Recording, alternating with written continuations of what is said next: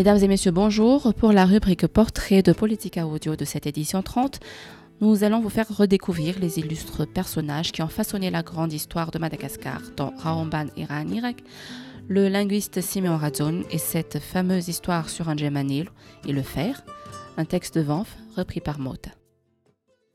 Raumban et Raanirak. Les jumeaux et.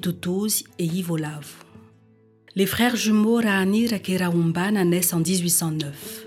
Leur arrière-grand-père paternel, Razak, aurait pu prétendre au trône d'Ambouimang en sa qualité de petit-fils d'Andiamas Navaln, mais son père lui préféra Andiambel Masn, grand-père du futur, Andian Comme il est de coutume à la naissance de jumeaux, et pour conjurer le sort d'avoir partagé le même ventre, on leur accole d'abord les sobriquets de Ravolav, le rat, et de Yitutuz, la souris. Choisis parmi les fils de grandes familles, les jumeaux partiront étudier en Angleterre, où ils vivront près de huit ans.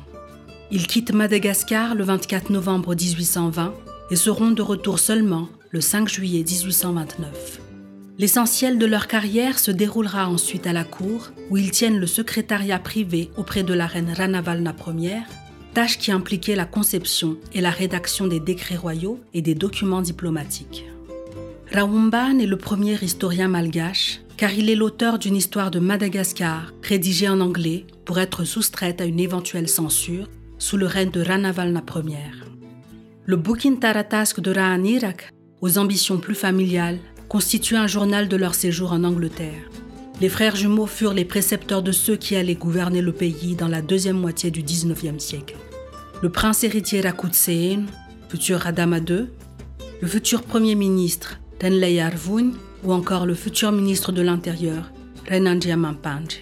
Ramanirak, fils de Raanirak qui avait inauguré le poste de ministre des Affaires étrangères sous Radama II, deviendra à son tour sous-secrétaire aux Affaires étrangères. Le juge international Raymond Ranzeva et l'ancien ministre des Affaires étrangères Marcel Ranzev sont les arrière-petits-fils de Razana Kumban, fils de Raumban et ministre des lois sous Ranavalna III. Siméon Radzon le paradigme de la voix moyenne. Premier malgache agrégé de grammaire, premier malgache docteur en linguistique, premier malgache doyen de la faculté des lettres, le nom du professeur Simeon Radzone est indissociable des Takela Dans le volume 1, c'est quasiment un écomentrique que se renvoyait Embuna Sihan.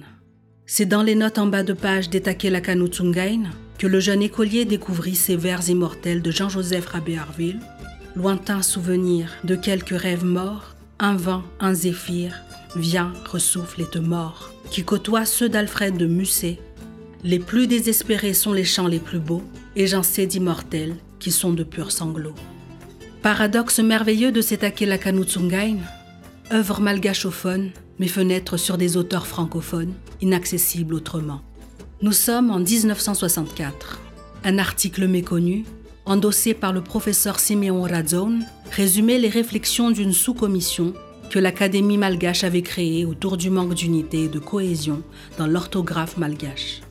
Simeon Radzone et Régis Radzem Saraoulson se sont adjoints les compétences de Paul Radaoud Ralarous, Charles Razuel-Soul, Edmond Mamelmanan, Gabriel Radzona, V. Masso, Henri Rakout, Prosper Radzobel, Rambelsou, Freddy Radzofer, James Rawell, Georges Ravelson et Pascal Velunzara. Parmi les exemples caractéristiques des conséquences fâcheuses sur l'intelligence d'un texte, les auteurs citaient les homonymies phonétiques entre Ulni Zayano, de qui êtes-vous partisan, et Ulnayi Zayano, quel homme êtes-vous? Var trafic d'esclaves, Var marchandise d'autrui. Zanaka Adal, enfant prodigue, et Zanakadal, enfant de fou. Non, Andiamanel n'a pas inventé le fer.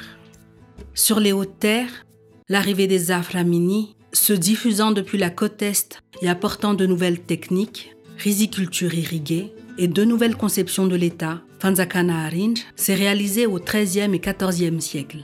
La mythologie des hautes terres a symbolisé cette migration dans la figure des géants Rapet et Rasualau, comme la grande migration le long du littoral oriental, fut incarnée dans la légende des géants d'Arafish et d'Arafeli. La tradition orale a gravé la mémoire de cette innovation par l'histoire du mariage de la Vazimbara Fouidalassour avec un étranger, Ramanal Manzak, père d'Andiamanil, héros civilisateur auquel les traditions mères attribuent plusieurs inventions. Les traditions orales consignées du Tantar à Nyanjin ne sont pas à prendre au pied de chaque lettre.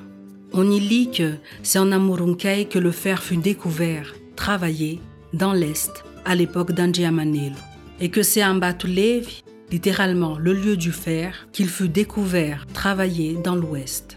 Ou encore que c'est sous Andiamanil qu'on employa le fer pour fabriquer les saguets, dont il se servit pour vaincre les Vazimba. L'archéologie permet cependant d'établir qu'Andiamanil n'a pas inventé le fer. Dans le nom du grand ancêtre légendaire Rapeto, les linguistes ont reconnu le mot swahili mapeto qui désigne le fer des anneaux d'un captif, indiquant une possible activité de traite. Les premiers austronésiens ont introduit quatre plantes le riz, la grande igname, le cocotier et le safran d'Inde.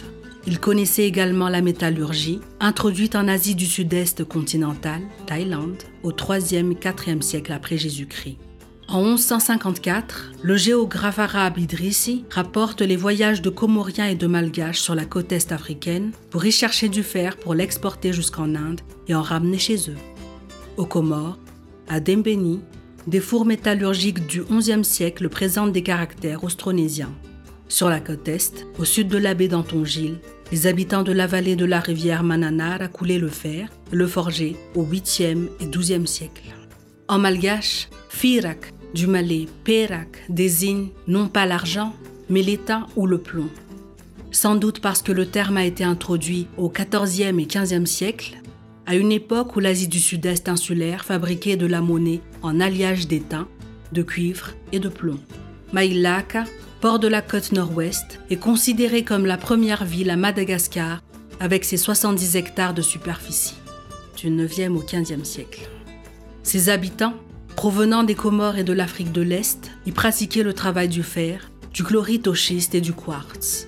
Enfin, Afanungwavan, ancien village fortifié de l'Est de l'Imirn, datant des 14e et 15e siècles, est lieu de sépulture de l'ancêtre Vazimba fondateur, Indiana Punga, le prince du riz du Swahili Punga, montre une activité de métallurgie.